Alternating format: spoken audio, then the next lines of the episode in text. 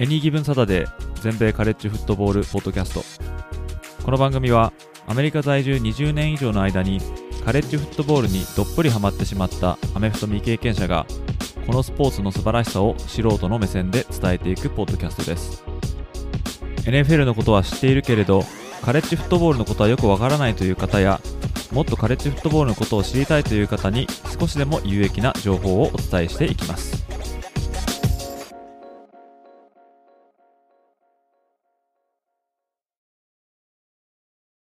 皆様ご機嫌いかがでしょうか？こちらは全米カレッジフットボールファンサイトを運営しておりますエニーギブンサタデーです暦では6月に突入し巷ではカレッジフットボールのシーズン開幕までのカウントダウンを知らせるツイートをちらほら目にすることができるようになりました。早いもので2023年度シーズン開始まで100日を切り、また各大学キャンパスではシーズン今でのサマーワークアウトが解禁となり、世間にカレッジフットボールの話題が出てこない間も選手たちは開幕に向けてひたむきに準備を重ねているところです。そういったことを考えると、我々カレッジフットボールファンも開幕日が待ちきれませんが、それまでの約3ヶ月、当サイトやポッドキャストでリスナーの皆様のカレッジフットボールの上を満たすことができるようなコンテンツを配信していければいいなと思っております。もしこのポッドキャストを聞いていらっしゃる方の中で、お聞きのポッドキャストアプリでこのチャンネルをまだ登録されていらっしゃらない方がいましたら、この機会にぜひポチッとフォローボタンを押していただけると幸いです。ということで今回も張り切ってポッドキャストの配信をしていきたいと思いますので、お時間のある方はぜひお付き合いください。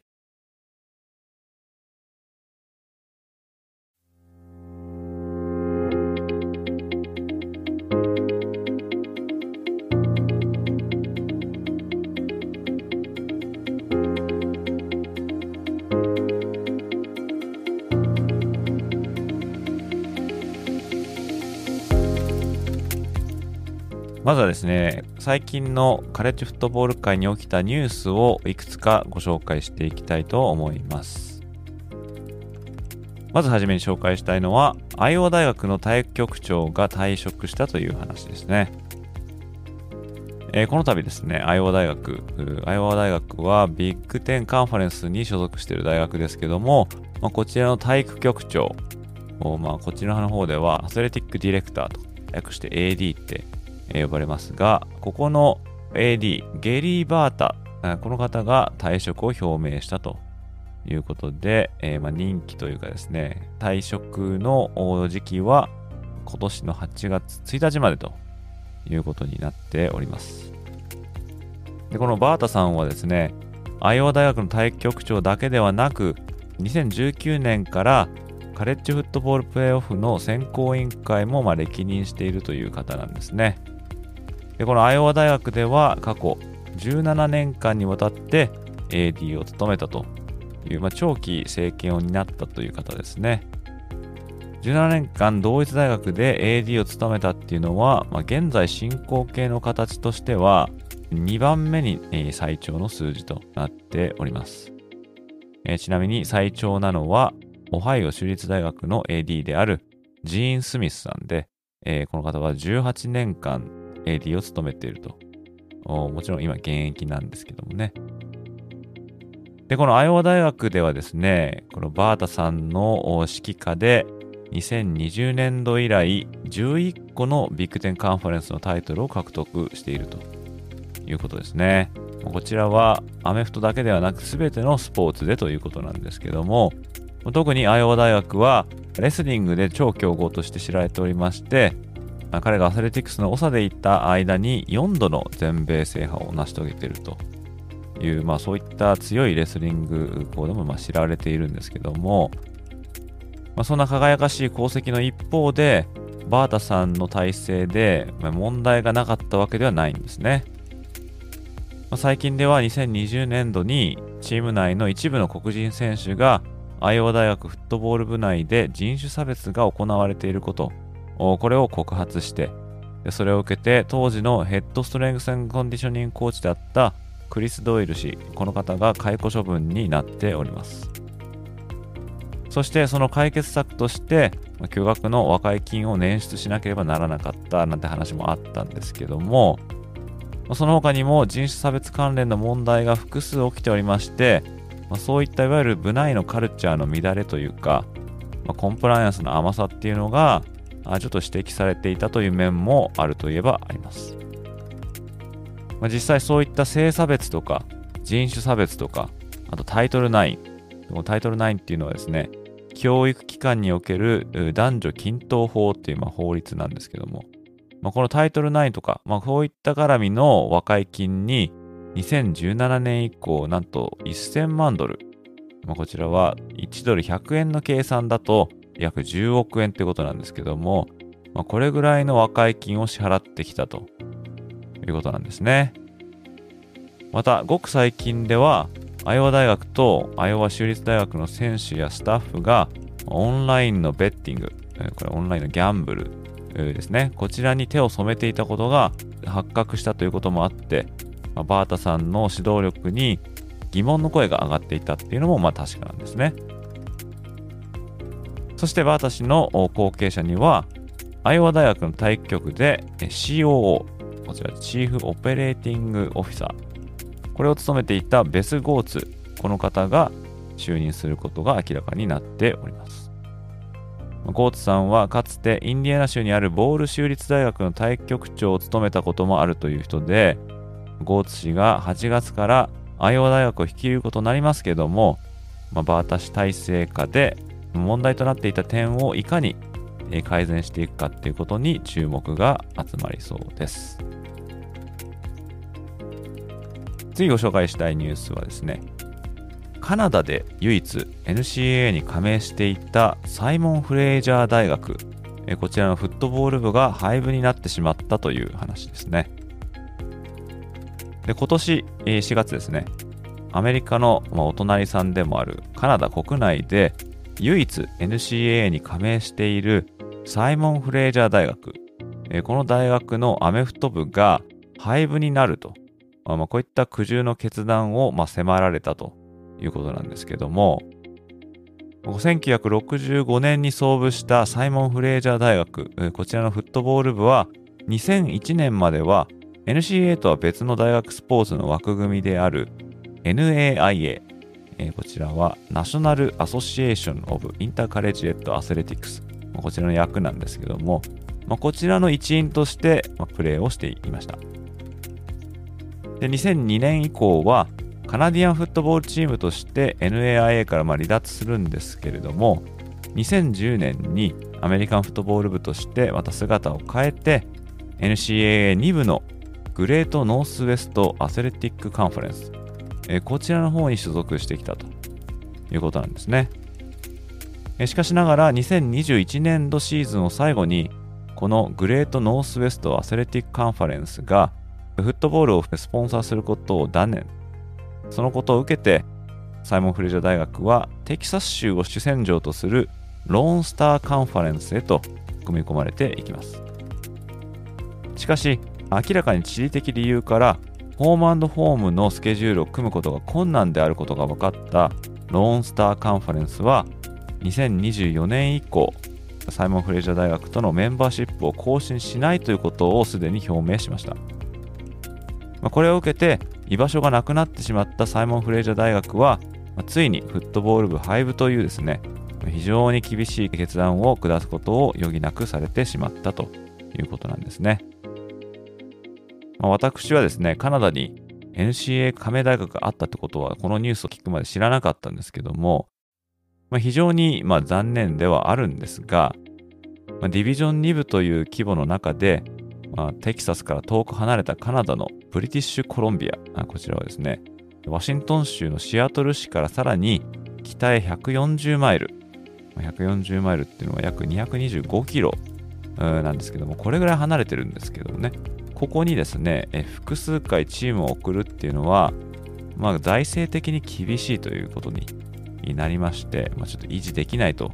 いう判断をこのローンスターカンファレンス側があま判断したということですね。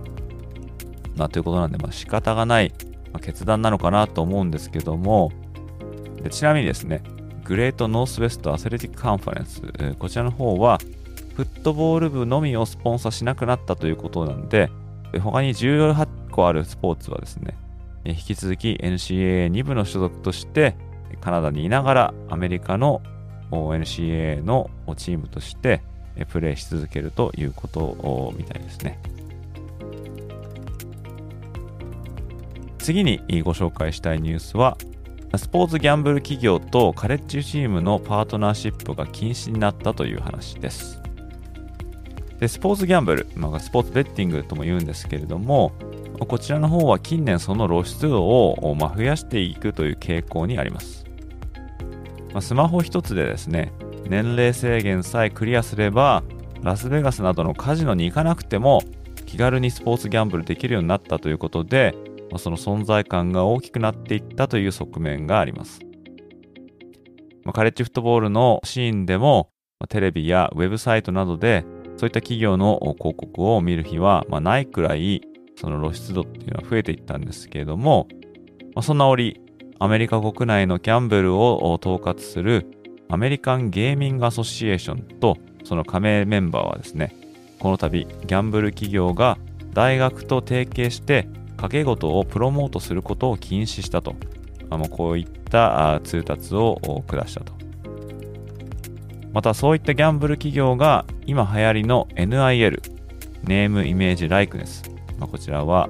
選手たちの肖像権などを使ってお金を稼いでもいいというシステムですけれども、ま、こちらのディールを学生アスリートと結ぶことも、ま、禁止したということで、まあ、日本人の感覚からすると、まあ、こういったことはま当然だと、まあ、思われると思うんですけども、まあ、アメリカでは2018年にですねスポーツギャンブルが合法になったことで各州の判断でスポーツギャンブルが開始されたという背景があります。でその賭けの対象にはですね大学スポーツも含まれているんですね。で今ではですねこちらではファンデュエルとかベッド GMG とかシザースとかあとドラフトキング、まあ、そういったですね多くのスポーツベッティングのオンラインサービスがま乱立しているっていう状況があります。まあ、そういったことはあったとしてもですね、まあ、カレッジスポーツが賭けの対象である現状っていうのは変わらないんですが、まあ、つい先日にはですね、ちょっと先にも増えたかもしれないんですけども、このアイオワ大学とアイオワ州立大学の学生アスリートが禁止されているオンラインベッティングに足を突っ込んでいたっていうことが発覚しまして、でまあ、この規則はですね、え、この事件は起きるよりも前に制定されたものではあるんですが、まあ、今後のことを考えると、カレッジスポーツの現場にですね、このスポーツベッティングと直接関わっているというこの負のイメージを、ま、払うにはいい判断なのかなと思いますね。えちなみにですね、ミシガン州立大学とルイジアナ州立大学、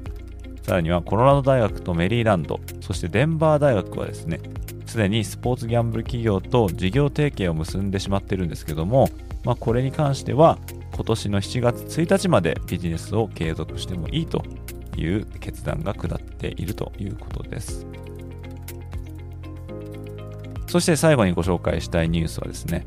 ビッグ12カンファレンスがメキシコで公式戦開催を画策しているというニュースです。ま NFL ではですね、インターナショナルゲームとして、フットボールの試合が海外で行われることはま少なくないと思うんですけども、まあ、例えば来たる2023年シーズンにはイギリスで3試合、ドイツで2試合が予定されてますよね。で、カレッジでもですね、まあ、ノートルダム大学とかネブラスカ大学、ノースウェスタン大学がアイルランドで試合をしたりとか、でもうちょっと前だとカリフォルニア大学とハワイ大学がオーストラリアで試合をしたなんてそういう事例もまああります。で、もっと遡れば1980年代から1990年代にかけて、え、コカ・コーラボールと称して日本でも NCA の公式戦が行われていたってことも、まあ、あったみたいですね。まあ、確かに NFL と違って NCAA の海外でのマーケットバリューっていうのは、まあ、限定的なものだとは言えると思うんですけれども、まあ、そんな中でも NCAA 一部のパワー5カンファレンス勢の一つであるビッグ12カンファレンスは、まあ、早ければ2024年にもメキシコで公式戦を行う計画を推し進めているということが明らかになっております。まあ、カレッジフットボールというマーケットを拡大させるためには、まあ、なかなか画期的な試みなんじゃないかなって思うんですけども、まあ、特に、え、メキシコはアメリカと陸地でつながってますし、またビッグ12カンファレンスは主にテキサス州やその周辺のメキシコ国境に近い地域の大学の集まりということで、まあ、メキシコの文化的つながりは、まあ、割と強いんじゃないかなと言えると思いますね。でまたメキシコでもアメフトはですね、実際プレイされてますんで、まあ、それなりの認知度はまあると思われます。まあ、ビッグ12としては、あまあ、こういった起爆剤的なあ試みが必要なんじゃないかなって思うんですけども、なぜならですね、えー、今年を最後に彼らの稼ぎ頭ともいえるテキサス大学とオクラホマ大学が SEC、え、こちらはサウスイースタンカンファレンスですね、え、こちらに移籍することが決まっておりまして、えー、まあ、彼らが抜けた後のマーケットバリューの激減があ、まあ、懸念されているんですね。まあ、確かにその代わりに今年からブリガム・ヤング大学とかヒューストン大学、シンシナティ大学、そしてセントラルフロリダ大学が新加入することになってるんですけども、ただですね、それを加味したとしても、テキサス大学とオクラホマ大学の離脱は、まあ、超痛手であると言えると思うんですよね。で、その穴を埋めるためのアピール材料とか、また将来的な投資という意味で、メキシコ国内でのカレッジフットボールの開催は、まあ、大変意義があるものだと、まあ、思われます。えー、まだあ正式には決まってないんですけども、選手たちにとっても大変貴重な経験になると思われますので、まあ、ぜひとも実現してほしい案件だと思います。以上が今回ご紹介しようと思って準備してきましたニュースとなります。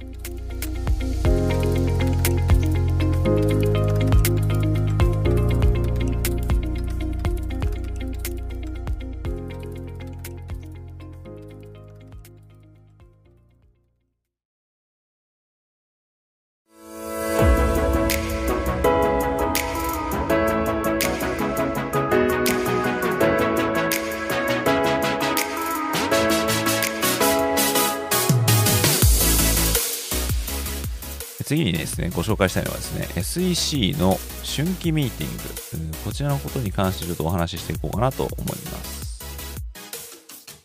まあ、NCA の中にはですね、まあ、多く存在する大学チーム、これ130以上あるんですけれども、こちらどこにも所属していないっていう少数の独立校、あのこちらインディペンデントとか言いますけども、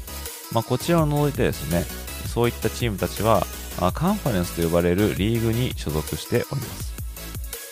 でその中でもですね、カンファレンス優勝を目指して、まあ、切磋琢磨するわけなんですけども、まあ、当然彼らは皆全米制覇を目指すとは思いますけども、やはり所属しているカンファレンスを制するってことは、まあ、選手らにとっては大変意味のあることだと思うんですよね。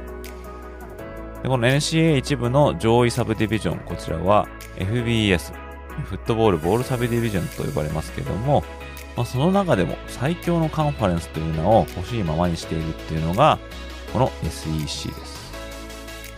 まあ、私がですね、カレッジフットボールを生み出した1998年以降ですね、えー、ま AGS イーラーなんて勝手に呼ばせてもらってるんですけども、まあ、このですね、1998年以降で見てみると、25年間で15回のナショナルタイトルが SEC チームによって手に入れられてるとか、えー、またさらに2006年以降で言うと、17年のうち SEC チームが全米制覇した年っていうのが13回もあるんですね。その17年間のうちに SEC 以外で優勝したチームっていうのは2013年のフロリダ州立大学、2014年のオハイオ州立大学、そして2016年と2018年のクレムソン大学のみということなんで、これ以外は全員 SEC チームだったと。まあ、これ考えると2000年以降はですね、SEC のドミナンスがま続いていると、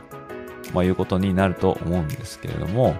まあ、この SEC はですね、まあ、その名の通り、アメリカの南西部を主に主戦場としている、ま、大学の集まりとなっておりまして、ま、現在はあま、2地区に分かれておりますね。東地区は、ジョージア、フロリダ、テネシー、サウスカロライナ、ケンタッキー、ミズーリ、バンダービルド大学。そして西地区は、アラバマ大学、アーバン大学、ルイジアナ州立大学、テキサス A&M 大学、ミシシッピ大学、ミシシッピ州立大学、そしてアーカンソー大学。えこの合計14チームからなるカンファレンス、こちらが SEC となっております。でさらにですね、えニュースの方でもご紹介しましたが、2024年度からテキサス大学と、オクラホマ大学という名門校が参入してくるということで、まこの2校の参入でですね、ま SEC は鬼に金棒的な状況を、ま迎えることになりますね。まそのことを考えると、まさに FBS 内ではキングオブキングスと言っても、ま過言ではないカンファレンスと、ま言えると思いますね。でそんな SEC にはですね、その一挙手一投足にま注目が集まるんですけども、あま先週ですね、SEC はスプリングミーティングと題したですね、え大規模なカンファレンス会議がフロリダ州のリゾート地で行われました。カレッジフットボール界で大いなる存在感を示すですね、この SEC のこのカンファレンス会議には、ま、毎年大きな注目が集まるんですけども、ま、今年もですね、この会議から様々な話題が飛び出ております。で今回はですね、そんな中から私が気になったポイントを、ま、いくつか挙げて、ま、皆様に紹介していきたいかなと思っておりますので、よろしくお願いします。まず最初にですね、彼らが今回討議したっていうのは、フィールドストーミングに関してですね。でものすごい試合とか、まあ、特にホームゲームにおいて、勝てるとは思わなかった試合で、かつ、番狂わせを起こした時などはですね、まあ、歓喜に沸くファンが、スタンドからフィールドへなだれ込んでいく、このフィールドストーミング、まあ、こんなのが見られると思うんですけども、まあ、こちらの方は、まあ、ある意味カレッジフットボールの醍醐味でもあったと言えると思います。そして、フィールドになだれ込むだけではなくて、ゴールポストをなぎ倒すという行為も、まあ、昔はよく見えることができた、まあ、カレッジフットボールのこのシーンの一つなんですけども、まあ、ただ、なぎ倒されたゴールポストに激突されて、えー、ま渋滞となる事件が起きるなどして、ま安全面確保と事件が起きた場合のこの訴訟を防ぐという面から、ま最近ではですね、ストーミング、ないしこのゴールポストをなぎ倒す、こういうことは昔ほど見ることはまできなくなりました。またこのストームしてきたファンと敗戦チームの間でのいざこざが起きるってこともまあ少なくないわけですね。まあ、ファンはまあ喜びさんでですね、踊りまくるんですけども、まあ、負けて悔しい選手たちにしてみれば、そういった人たちを目の前に見せられてですね、やっぱちょっとこうイラついてしまうっていうのはあると思うんですが、でまあ、この2020年のですね、シーズンはですね、新型コロナのパンデミックで、まあ、そういったファンたちが自由にスタジアムに足を運べなくなって、えー、でその鬱憤を晴らすかのように、その翌シーズンとなる2021年にはですね、ファンがなだれ込むこのストーミングがこれまで以上に見られたと、まあ、そういうことになって、えー、いました。でかつては前日の通りに本当にすごい結果となった試合とか、まあ、そういったことに限定されて起きたあ、まあ、出来事だったんですけども、今言ったようにですね、2021年度以降はですね、まあ、高まった感情を抑えられないファンが、あこれ見よがしにこうフィールドになだれ込んでいったっていう、そんな事態になってるんですね。で昨年ではですね、SEC のテネシー大学とアラバマ大学との試合で、えー、テネシー大学がアラバマから16年ぶりに勝利をもぎ取って、ファンがフィールドを埋め尽くし、えー、またへし折られたゴールポストがですね、近くのテネシーリバーに放り込まれる、そんなことがあったのも、まあ、記憶に新しいところですけども、ま、こういったストーミングは実際禁止されておりまして、その度にですね、ホームチームはカンファレンスに罰金を払ってきたんですけども、まあ、ファンのストーミングの抑止力には、ま、なっていないというのが実際のところです。でそこで、この春季ミーティングにおいて、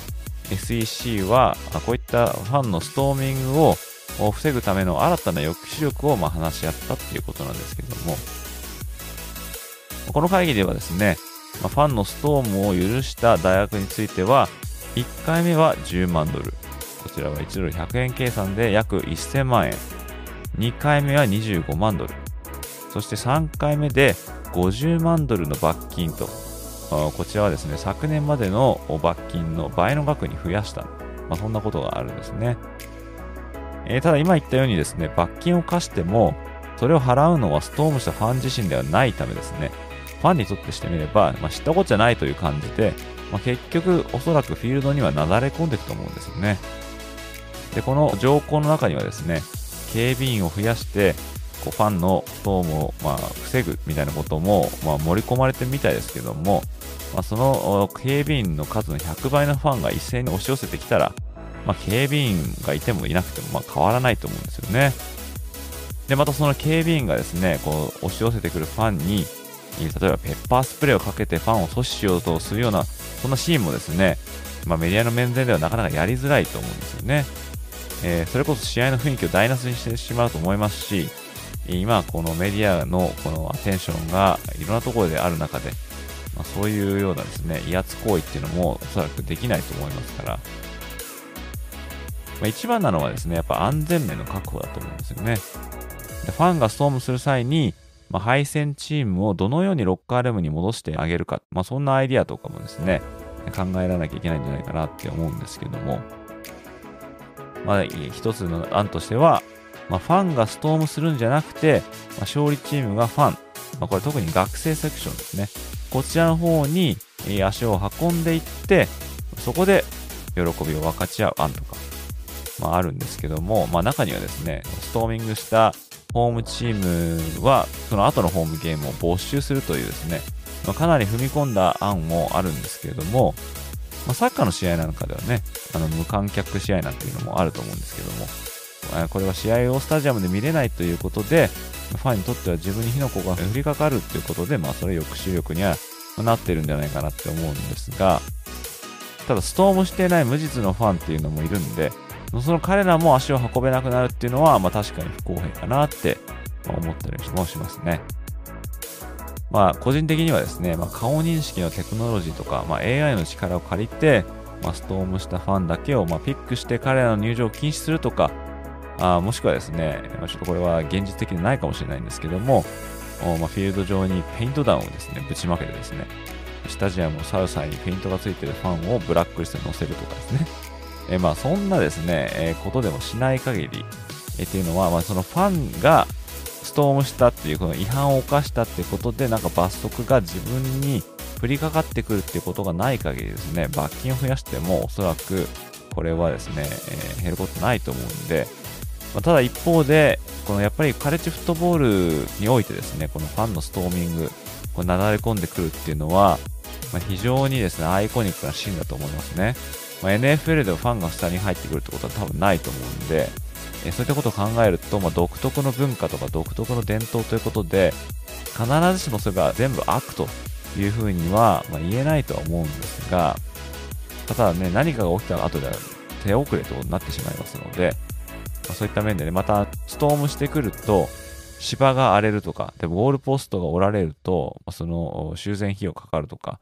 まあいろいろ他にもあるわけですね。まあ、そういった面で、まあ、カンファレンスの統一されたルールをま決めようじゃないかということで、今回の話し合いが持たれたみたいなんですけども、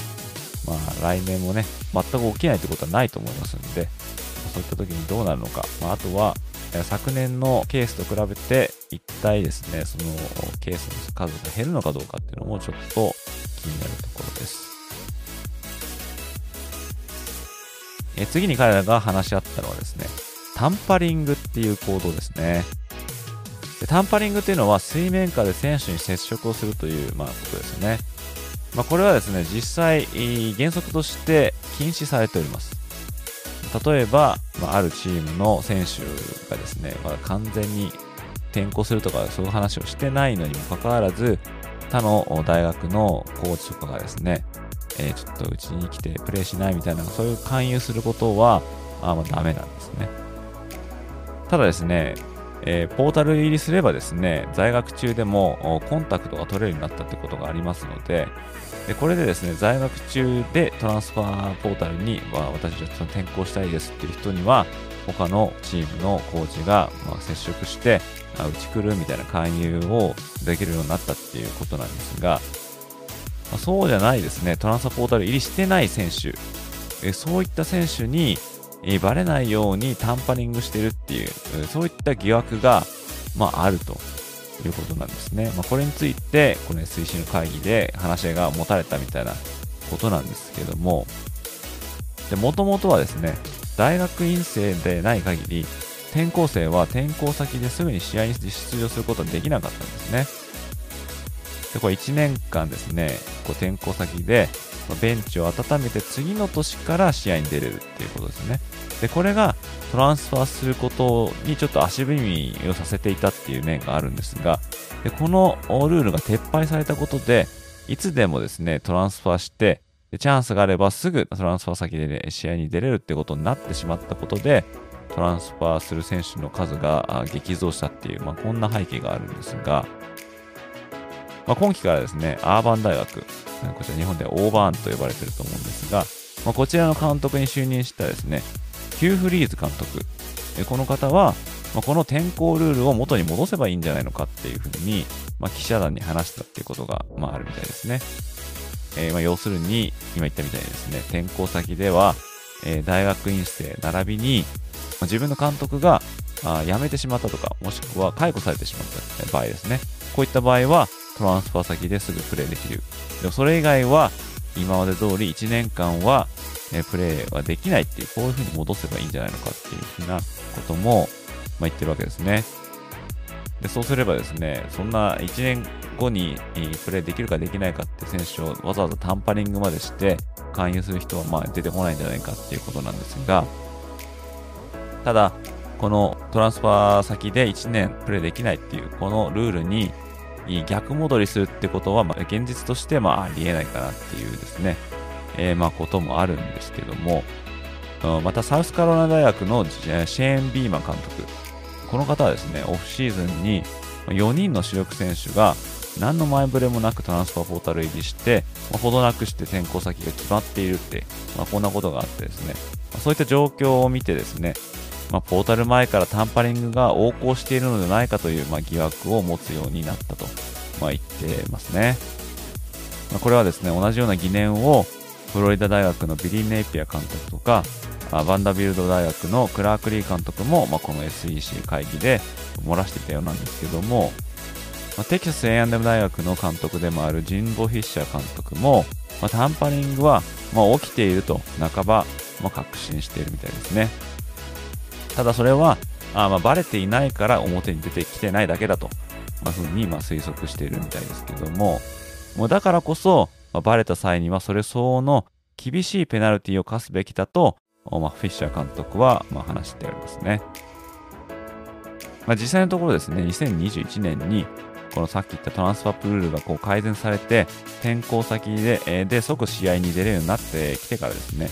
タンパリングがバレて罰則を受けたっていうチームや、まあ、コーチは今のところ出てきてません。で、アーカンソー大学のですね、サンピットマン監督はですね、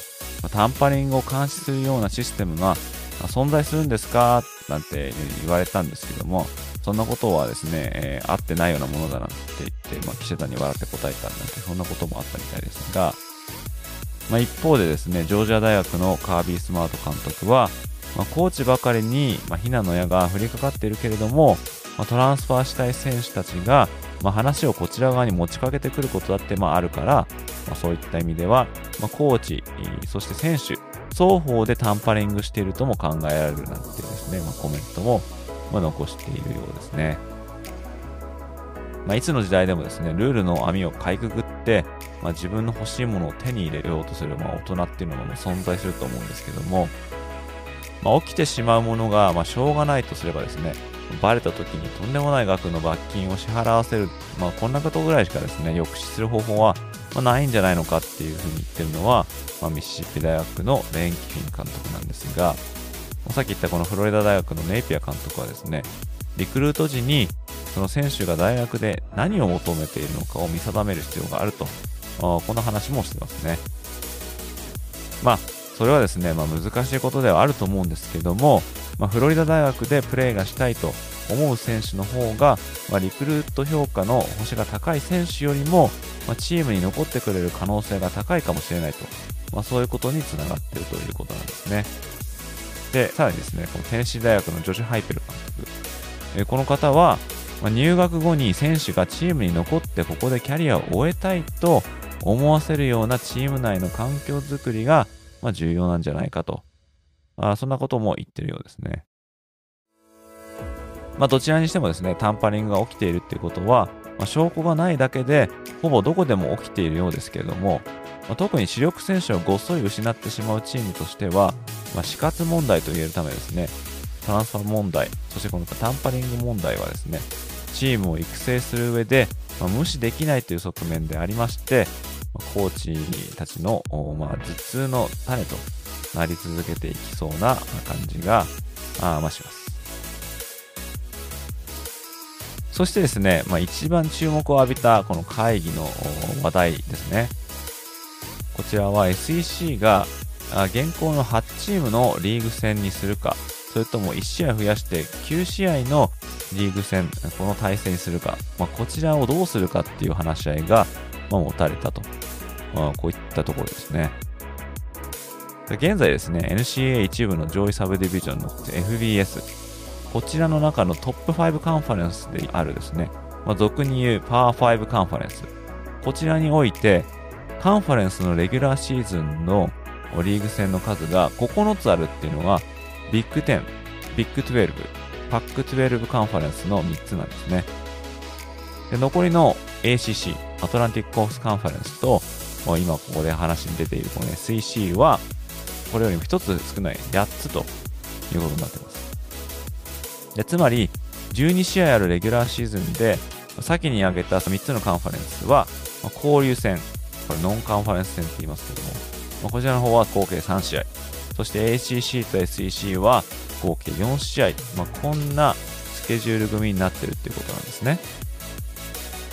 で交流戦の場合はですね、大抵グループオブ5とのマッチアップの場合が多くなっております。ま、それ以外では、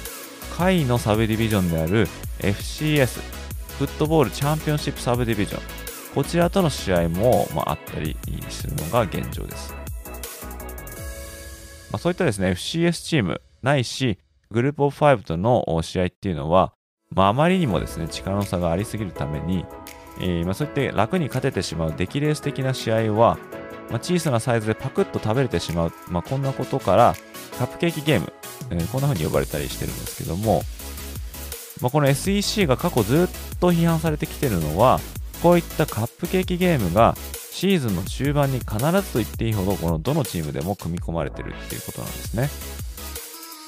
でシーズン終盤となればですね、まあ、負ければ優勝レースから脱落といったケースが、まあ、多くなっていくんですけども、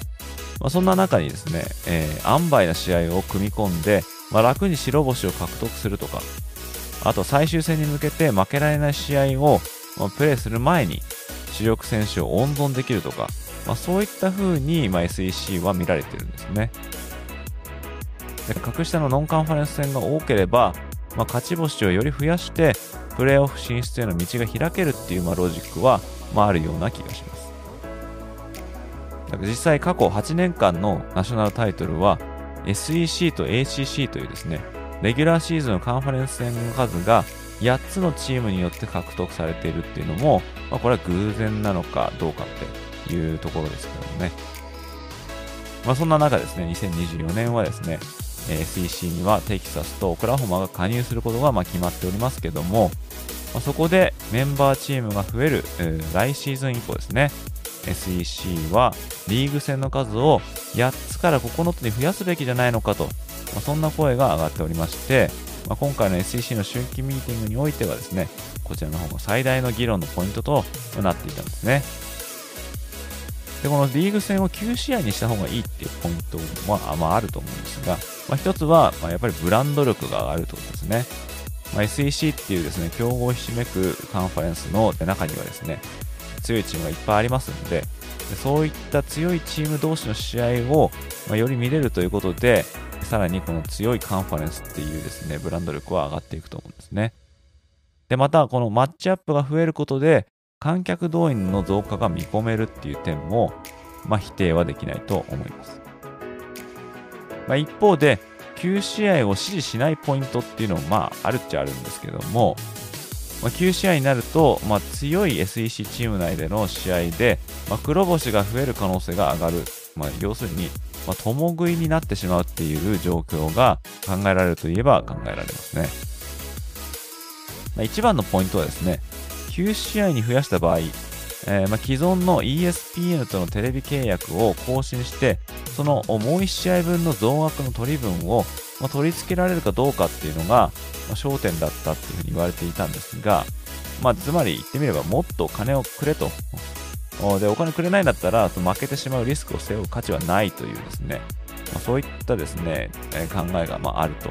ま、言われておりますが、ま、ESPN 側は今のところリーグ戦が増えることで支払いを増やす用意はないと言っておりますので、え、だったら9試合に増やす理由はないと。って言ってるのが、まあ、現行の8試合制を支持しているチームの、まあ、意見だと言われてるんですね。そういった面で、まあ、9試合か8試合かみたいなあ、まあ、ディベートが行われたんですけども、まあ、結局会議の結果、2024年までは今までのまま8試合のフォーマットを維持することで、まあ、落ち着いたということなんですね。でこの SEC のコミッショナーであるグレッグ・サンキー氏によれば、1試合増やすことで、まあ、すでに決まっているノンカンファレンス戦をキャンセルしなければいけなくなると。まあ、それによってキャンセル料を支払わなければならなくなるような事態は、ま、避けたいと、ま、言ってるようなんですけども、ただこれまでの巨額な配当金をですね、えー、もってすればそこまで痛い出費とも思えないので、まあ、外から見ていると、まあ、結局もっとお金が欲しいのかとかあとはリーグ戦を増やして敗戦が増えることにビビってんのかとか、まあ、そういうふうにま受け取られているということですね。まあ、王者と言われる SEC としては、まあ、なんとも臆病な決定じゃないのかと、まあ、批判を通り越して、まあ、少々呆れられてるっていうのが、まあ、多くの人の声っぽいですけどもね。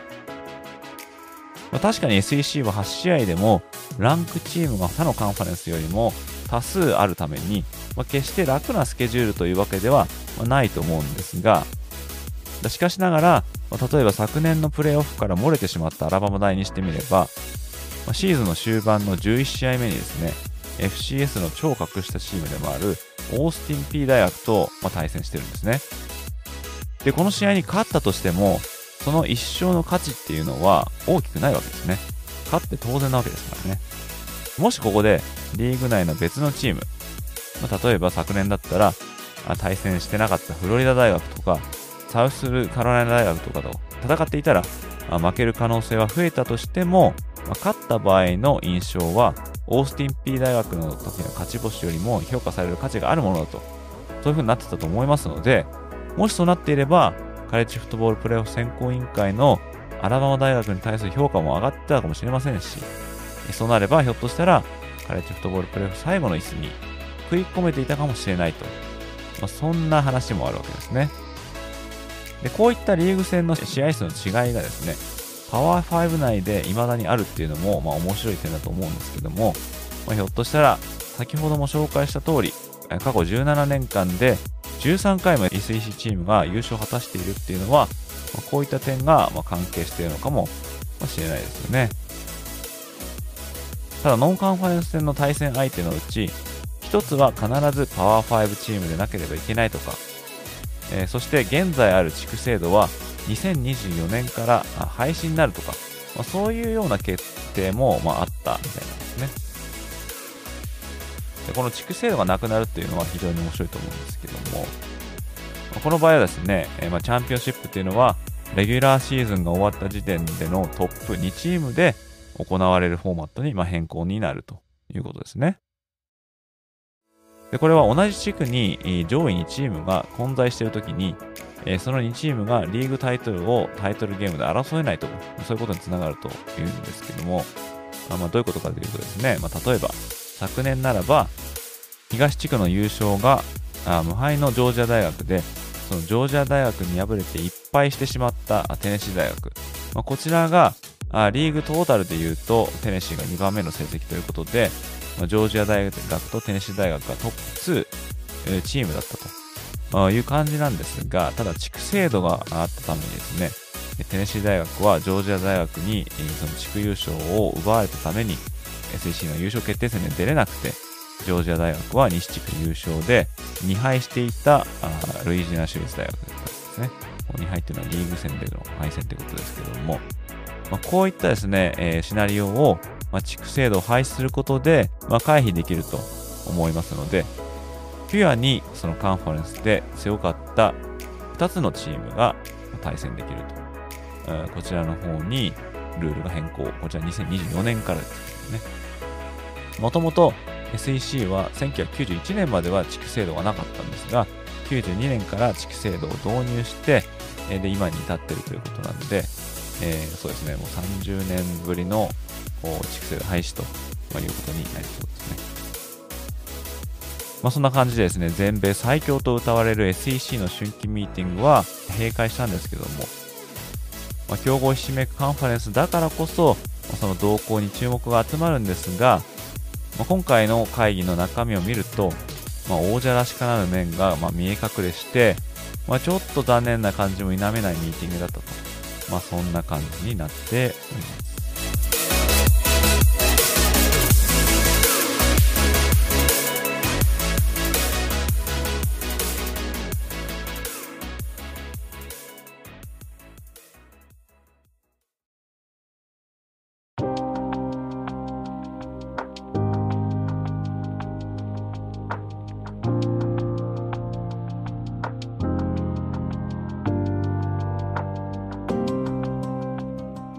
次はですね、質問箱に寄せられた質問に答えると。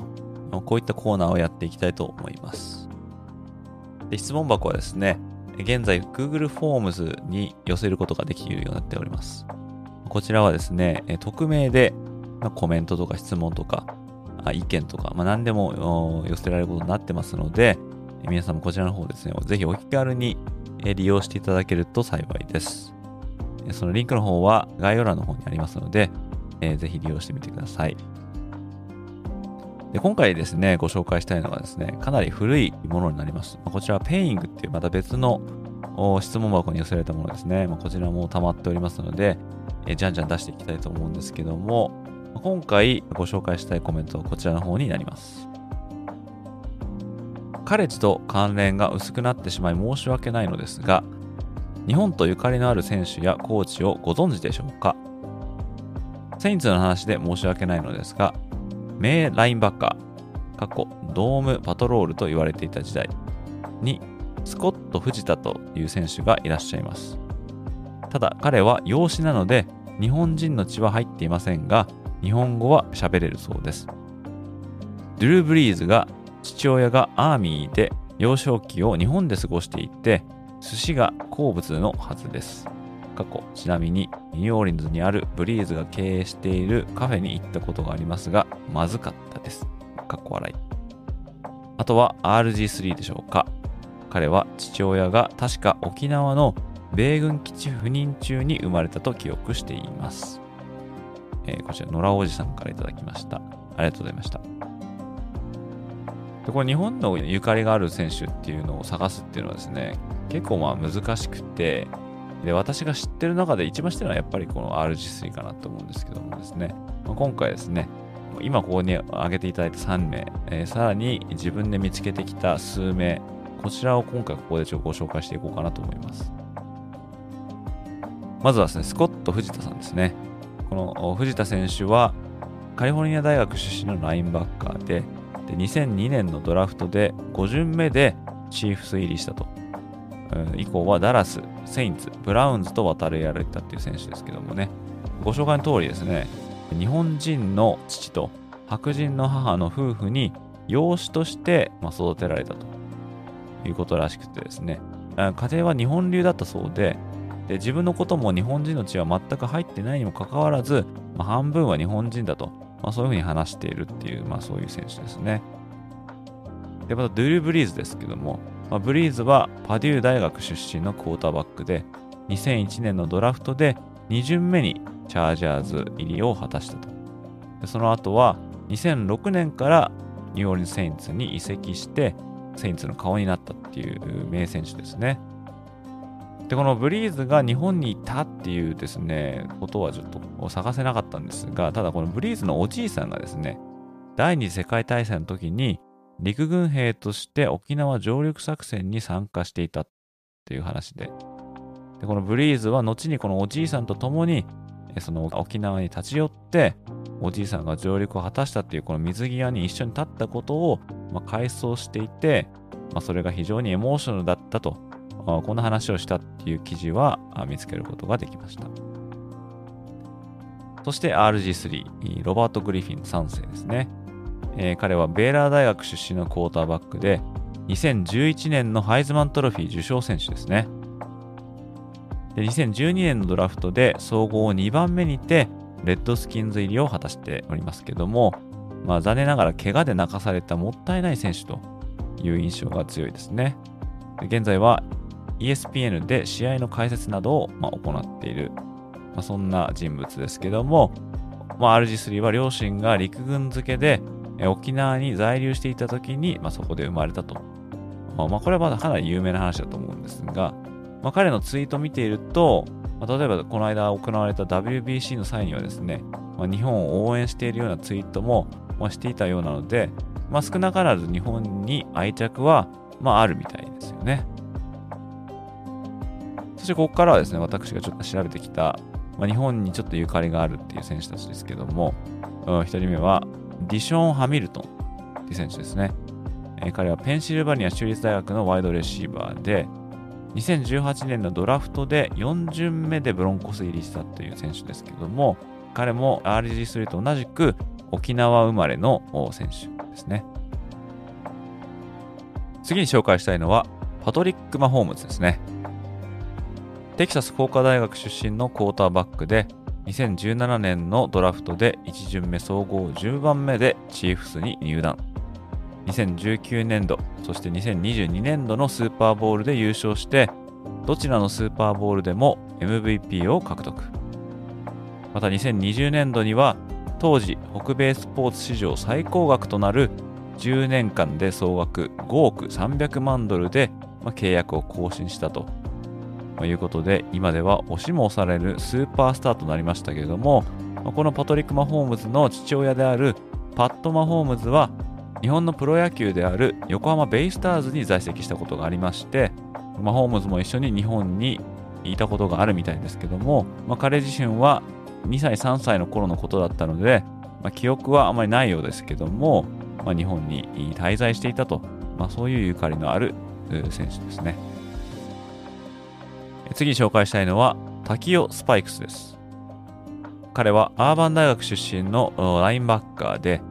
1998年のドラフトで1巡目総合13番目でベンガルズ入りを果たしております。その後はビルズ、イーグルス、フォーティナイナーズ、チャージャーズを渡り歩いたと、まあ、そういった選手なんですけども、この滝尾の名前は、もう親が報道で知った日本の第66代総理大臣である三木武夫に由来するということででまたこのスパイクスが生まれた1週間後に就任した次期総理大臣も福田武夫と、まあ、そういう奇妙な偶然もあったみたいですね。まあ、こちらはですね、リスナーの伝蔵さんからの垂れ込み情報ということで、伝蔵さんありがとうございました。次はエメット・クリーリーという選手ですね。えー、クリリーはボストンカレッジ出身のオフェンシブタックルですね。アンドラフテッドフリーエージェントとして2013年にコルツ入りして、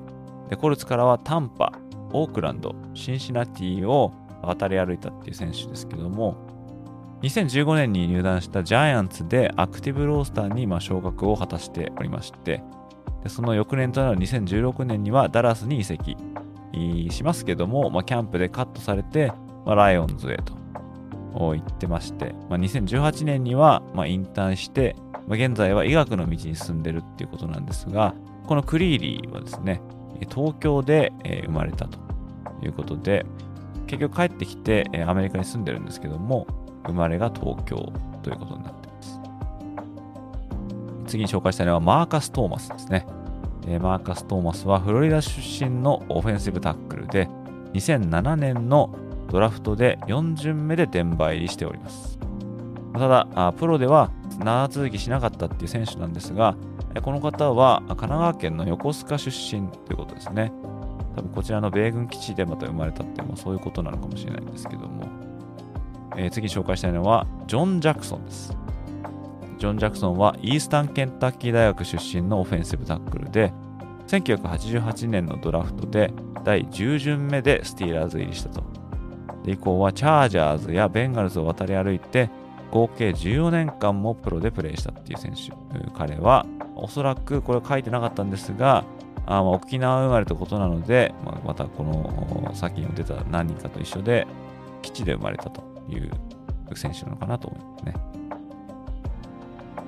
であとはですね、監督、コーチになるんですけども、1人目はジェリー・ニューハイゼルですね。ニューハイゼルは UCLA 出身のクォーターバックですね。で大学時代はですね、先発の座は奪えなかったんですが、卒業後はですね、日本に渡ってオービックシーガルズでプレーしたということで、で2016年には先発 QB としてオービックをジャパン X ボールへ牽引したと。まあ、こちらでは惜しくも富士通に敗れてしまいましたけども、まあ、その年は1456ヤードに12タッチダウンという数字を残したということですね。まあ、その後はですね、UCLA に戻って、現在はワイドレシーバーコーチを務めているということで、まあ、日本でちょっとプレイしたことがあるという方ですね。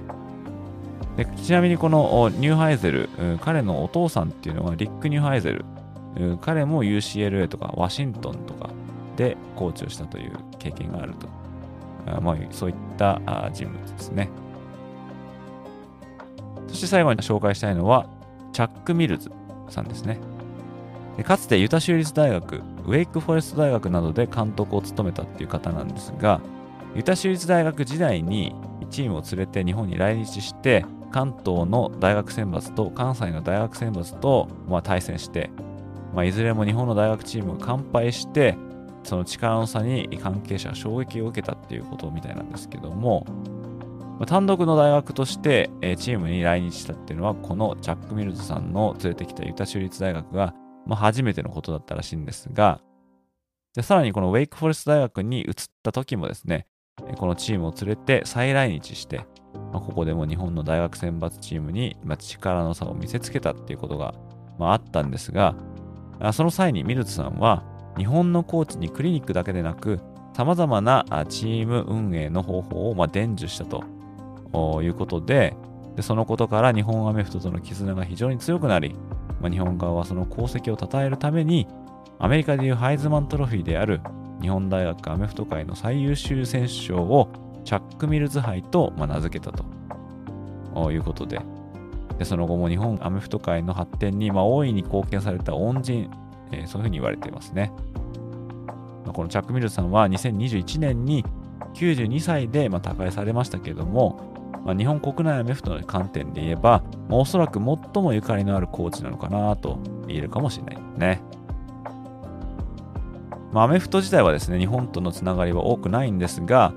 ゆかりのある選手やコーチは探せばもっといるかもしれないので、えー、まあもし今回挙げた人物以外で、そういった方をご存知の方は、まあ、ぜひ Twitter の DM か、当サイトのメールアドレス、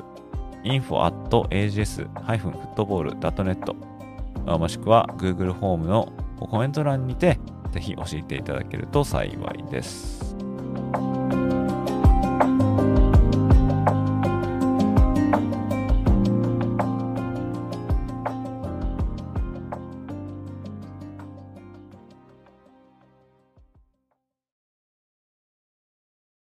さて、ここからはエンディングとなりますが、その前に前回のポッドキャストで出題したクイズの答え合わせをしたいと思います。どんなクイズだったかというと、2023年に行われた試合で109回目を迎えた由緒正しきローズボールにおいて、これまで最も多く行われたマッチアップは、果たしてどことどこのチームでしょうか？というのがクイズの内容でした。そしてその答えは、ビッグ10カンファレンスのミシガン大学とパック12カンファレンスのサザンカリフォルニア大学のマッチアップでした。1948年の初顔合わせ以来、ここまで8度の対戦があるこのマッチアップですけども、まあ、一番最近では2007年と、まあ、少し間が空いてしまっていますけども、これまでの対戦成績は6勝2敗でサザンカリフォルニア大学がリードしております。ちなみに次に多いマッチアップっていうのが、オハイオ州立大学とサザンカリフォルニア大学で7回。この対戦でもサザンカリフォルニア大学が4勝3敗でリードしております。ところで、つい先日、ネットフリックスにて、かつて2000年代中盤からアーバン・マイヤー監督に率いられたフロリダ大学を取り上げたドキュメンタリー、アントールド・スワップ・キングスが現地8月23日にリリースされることが明らかになりました。1990年代にスティーブ・スパリア監督指揮下で一世を風靡したフロリダ大学は彼がワシントン・レッドスキンズこちらは現在のコマンダーズですけれどもこちらに去って以来路頭に迷っていましたけれども2005年にマイヤー監督がフロリダ大学にやってくるとまあ状況が一転しました。マイヤー監督の就任2年目でいきなりナショナルタイトルを獲得するとその2年後の2008年にも再びナショナルタイトルを獲得。3年間で2度の全米制覇を成し遂げたとありマイヤー監督は当時最も腕の立つコーチだと、まあ、もてはやされました。ただその栄光の陰でチームではフィールド外で問題が多々発生しておりマイヤー監督は監督としての XO では右に出るものはなかったかもしれませんけれどもチームの監督責任者としては、まあ、あまり評価は高くありませんでした。その中には後に殺人容疑をかけられたタイトエンドのアーロン・ヘルナンデスやキャンパス内で問題を起こしてチームを去った QB のキャム・ニュートンなど濃いキャラクターの選手で溢れておりこのネットフリックスのシリーズで当時のチームの内情などが語られるのではないかと期待度は急上昇しております。そんなチームで最もカリスマ性の高かった選手といえばクォーターバックのティム・ティーボです。2006年の優勝時にはバックアップ QB でしたが彼専用のプレーとして作られたいわゆるジャンプパス。こちらでその存在感を発揮。翌年2007年には史上初めて2年生としてハイズマントロフィーを獲得。そして2008年には先発 QB としてナショナルタイトルを獲得しております。また敬虔なクリスチャンだったことからタッチダウン時に膝をついて祈りを捧げる姿が多く見られましたがこのことはティーボイングなんて呼ばれてまさにその当時は時代の寵児として君臨しました。そのティーボですが大学時代に非常に有名なスピーチを残したことがあります。まずはそのスピーチを聞いてみてください。I'm sorry. Um, extremely sorry. You know, we were hoping for an undefeated season. That was my goal. Something Florida's never done here. But I promise you one thing a lot of good will come out of this. You have never seen any player in the entire country play as hard as I will play the rest of the season, and you never see someone push the rest of the team as hard as I will push everybody the rest of the season. And you never see a team play harder than we will the rest of this season. God bless. このスピーチは2008年度シーズン優勝争いの期待の高まっていた当時全米4位のフロリダ大学があるチームに敗れてまさかの黒星を喫してしまったその試合の後での会見で述べられたものです。期待をかけてくれているフロリダファンに深く陳謝ししかしながら残りのシーズンは自分は全米の誰よりもハードにプレーしチーム内の誰よりもチームを牽引し自分たちは全米で最もハードにプレーするチームに生まれ変わると公開約束したものです。このスピーチは後にプロミスと呼ばれるようになりましたがこのスピーチにインスパイアされたのかその後フロリダ大学は連勝街道まっしぐらで SEC タイトルゲームでは当時1位だったアラバマ大学を倒しナショナルタイトルゲームではオクラホマ大学を退けて全米タイトルを手に入れたのでした。とここでクイズです。そのティーボのスピーチの原因となったフロリダ大学の敗戦ですが彼らに土をつけたチームは一体どこのチームだったでしょうか？というのが今回のクイズの内容です。